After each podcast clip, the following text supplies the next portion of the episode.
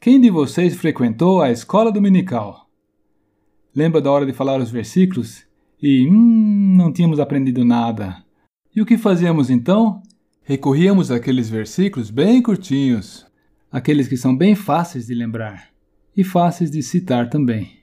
Deus é amor, Jesus chorou, lembrai-vos da mulher de Ló. Mas há um versículo do Antigo Testamento que também pode ser incluído nessa lista. E há um versículo muito forte. É o de Êxodo 20, versículo 13. Não matarás. Quanto a isso, até mesmo a consciência dos homens é unânime, e a justiça de todos os países reprime, e com severidade, o ato intencional de matar. Mas agora vejam o quanto se permite a nossa sociedade. Quantos produtos da indústria de entretenimento, que dizem servir para distrair, para divertir, para relaxar, tudo entre aspas, estão entulhados de mortes brutais, como se fosse alguma coisa inocente. E eu me refiro a jogos eletrônicos, a séries de televisão, a filmes, a romances. Irmãos, nós que seguimos ao Senhor Jesus não podemos ficar indiferentes a isso. E temos que nos colocar uma pergunta: o que é mais importante? Curtir uma sensação gostosa e legal ou atender ao mandamento de Deus? E só para fazer constar, você sabe qual foi o motivo pelo qual Deus aniquilou o mundo de outrora, destruindo-o pelo dilúvio? Foi por causa da violência.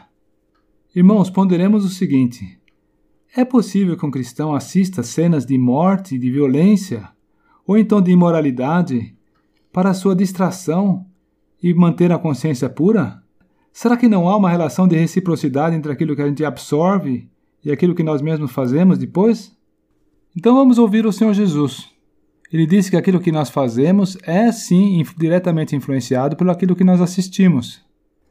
Vejam aqui, Mateus 6, versículo 22 e 23.